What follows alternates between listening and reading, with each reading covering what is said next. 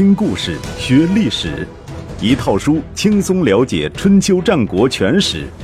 有声书《春秋战国真有趣》，作者龙震，主播刘东，制作中广影音，由独克熊猫君官方出品。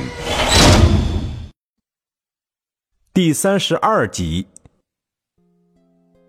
事实是不是如此呢？是，也不是。前面说过，夷吾为人刻薄，喜欢抓着人家一点毛病就大做文章，因而，在晋国国内没有几个人真正喜欢他。说他不拉帮结派，是因为没人跟他拉帮结派。但是，当他得知李克等人杀死西岐和卓子的消息后，立刻派人回到国内和李克接上了头，并且许诺，如果李克帮助他登上君位，他就将分邑封给李克。这样的事儿都做了，怎么能说他没有拉帮结派呢？谢瑞回去后，秦穆公若有所思，一边敲着指头，一边跟大夫公孙支商量：“你觉得夷吾有希望吗？”公孙支说：“谢瑞这番话说的冠冕堂皇，但是透露了夷吾这个人极度心强，又争强好胜。”他即使回到晋国，恐怕也稳定不了局势。与其扶持夷吾，不如扶持重耳。秦穆公继续敲着指头说：“这点我明白。夷吾为人气量狭小，如果当上国君，晋国群臣必然不服。就算他争强好胜，又如何胜？”他手上动作停顿了一下，但是对于我秦国来说，这是一件好事儿。秦穆公的意图很明确，晋国和秦国毕竟是两个国家，相互之间存在竞争关系。晋国的君主如果不得人心，对秦国肯定是有利的。所以站在秦国的立场上，与其立重耳，不如立夷吾。于是秦穆公把西瑞又叫过来，直接问他：如果我帮助夷吾回国即位，如何？这就是在谈条件了，亲兄弟尚且要明算账，郎舅之间自然要先把事情说清楚。没想到希瑞很大方，一开口就是：“夷吾公子说了，如果您帮助他当上晋国的国君，则晋国在河外的土地全部归贵国所有。晋国在河外的土地共有城池五座，东至国国的边界，南至华山。”西至谢良城，总之是一片大大的疆土。夷吾这家伙完全是拿地皮砸人嘛！西瑞这么一说，秦穆公高兴得合不拢嘴，也不讨价还价了，立刻答应派兵护送夷吾回国。其实夷吾在和西瑞商量的时候，对于西瑞开出的这个价码也是很吃惊。觉得将国家的地皮这样拱手让人，未免也太对不起列祖列宗了。但是，细瑞用一句话说服了他：如果您得不到晋国，这土地都不是您的，有什么好爱惜的？假如您得到晋国，则全晋国的人民都听命于您，还怕没有土地吗？细瑞这话后半句说得很对，前半句说得很混账。公元前六五一年，在秦穆公的大力撮合下，齐桓公派大夫席鹏率领部队与秦军会合，护送夷吾回国。第二年四月，周天子派宰孔和王子党前往晋国，与齐秦两国一道，正式确立夷吾为晋国国君，也就是历史上的晋惠公。内有李克支持，外有齐秦相助。还有周天子的首肯，夷吾这次回国即位，可以说是稳稳当当，万无一失了。事实上，晋惠公这个人除了为人刻薄、善于嫉妒、争强好胜，还有两个大大的毛病，就是言而无信、过河拆桥。这些毛病在他当上国君之后，统统暴露出来了。晋惠公回国的前夕，他的姐姐秦穆公夫人交给他两个任务：一是好好照顾小妈贾君，也就是晋献公的小妾；二是将流落到各国的曲沃桓庄之族召回晋国来，消除恩怨，好好过日子。这两个要求合情合理，而且也不难办到。第二个要求更是有利于晋国团结的好事儿。当时晋惠公答应的好好的，一回到晋国，便将姐姐的任务执行的走了样。环庄之族仍然在国外过着朝不保夕的流亡生活，他不闻不问，根本没有想过召他们回国来过日子。贾军他倒是照顾得很好，只是好的过了头，照顾到床上去了。当然，这两件事怎么说也是晋惠公家里的私事，他爱咋整就咋整。秦穆公夫人虽然有意见，也只能在嘴上骂两句，但是。她老公秦穆公也对晋惠公很有意见，性质就变了。秦穆公对晋惠公的意见很简单：晋惠公回国之后没有兑现河外土地的诺言。晋惠公派大夫丕正为使者前往秦国赖账。丕正向秦穆公转述了晋惠公的原话：原来我夷吾确实许诺。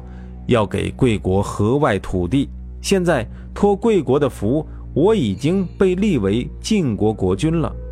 本来应该立刻兑现这一诺言，但是诸位大臣表示反对，说土地都是国家的，君王逃亡在外，怎么能够擅自许给秦国呢？我据理力争，但就是通不过，众怒难犯呐，所以。只能请求贵国先将这事儿缓一缓，过些日子再说。平心而论，晋惠公这番话说的也有一些道理。如果将国家比作公司的话，公司法定代表人在其任职之前是不能代表公司对外做任何承诺的。但是，既然没有权利承诺，又要对人家承诺，那就是很恶劣的开空头支票的行为了。可以想象，当秦穆公发现自己收到的是一张巨额空头支票时，表情有多么愤怒。丕正一看势头不对，连忙说：“这可不关我的事儿，不关你的事儿，那关谁的事儿？嗨，那都是因为吕生、喜称季瑞三位大夫极力反对，敝国才不能将河外土地划给贵国。”丕正瞄了。秦穆公一眼，低头接着说了一句很让秦国人吃惊的话：“如果您派人持厚礼回访晋国，请这三个人到晋国来做客，而我趁机将夷吾赶出去，您则扶立公子重耳回晋国为君，岂不快哉？”秦穆公看看丕正，又看看自己左右的大臣，突然一阵大笑。夷吾这小子回国才几天，就有人想拱他下台了。公孙之所言不差呀。于是和丕正达成秘密协议，商定于冬天对晋惠公动手。丕正还没回国，就听到国内传来一个震惊的消息：晋惠公把迎驾有功之臣李克给杀了。据说晋惠公在杀李克之前，曾派人给李克传话说：“如果没有你，我也不会坐在这君位之上。我本来应该感谢你，但是你杀了两位国君西岐和卓子，和一位大夫荀息，天下人都视你为弑君之贼。作为你的主公，你不觉得我很难做吗？”言下之意。如果我还保护你，天下人岂不视我为你的同党，说我与你合谋篡位？李克的回答也是毫不客气：没有我杀掉西岐卓子，你又怎么能当上晋国国君？欲加之罪，何患无辞？李克很识相，当场拔剑自刎。李克心里很明白，晋惠公要杀他的真正原因，不在于怕天下人怀疑。而在于他曾经派人跑到翟国去迎接公子重耳，晋惠公担心李克等人，当然也包括丕正，仍然和重耳有勾结，怕自己有朝一日会被他们赶下台去，由重耳取而代之。从丕正在秦国的表现来看，晋惠公的这种担心并非完全多余。当然，晋惠公杀李克还有一个重要的原因，他曾经答应给李克的分邑封地，这么一来又可以不用兑现了。对于他来说，赖账简直就是一种乐趣。同年秋天，晋惠公为了笼络民心，改葬已故的大子申生。曾经担任申生的戎车驾驶员的胡突被派到申生曾经居住的曲沃去主持祭祀活动。在曲沃，糊涂做了一个奇怪的梦，梦见自己再一次为申生驾车，申生站在他身后，对他说：“夷吾这家伙好无礼，我已经请求天帝要把晋国交给秦国统治，秦国人将祭祀我。”糊涂吓了一跳，连忙说：“我听说神明不会接受异族人的祭祀，而人民也不会祭祀异族的祖先。您这样做不是自掘香火吗？况且，就算夷吾有罪，晋国的百姓也不应该受牵连，请您三思而后行。”梦里的申生还算通情达理，说：“哦，那好，我再向天帝请示一次。”七日之后到曲沃城西找我，我将在一个巫师身上显灵。糊涂一觉醒来，吓出了一身大汗。晋惠公改葬申生，本来应该是一件讨好申生的事儿，这马屁怎么会拍到马蹄子上了呢？《左传》没有解释，但是《国语·晋语》里有一段记载，说晋国改葬申生。申生的尸体早已经腐烂，臭不可闻。晋国的百姓不由得感叹：“真是好人没好报啊！要不然的话，他的尸体怎么会那么臭呢？”两件事联系起来看，申生大概是因为被别人看到了自己腐烂的尸体而非常恼火吧。过了七天，胡突如约而至，果然在曲沃城西见到了申生附身的巫师。申生告诉他。天帝已经改变主意，允许我只惩罚夷吾一个人了，将在寒地打败他。晋惠公因为改葬申生而得罪其鬼魂，也真够倒霉的。同年冬天，秦国的使者果然带着丰厚的礼物来到晋国回访了，并且指明邀请吕生、戏称、季瑞。三位大夫到秦国去访问，以促进三国之间的合作与交流。细瑞老谋深算，一眼就看出了秦国人此来的目的。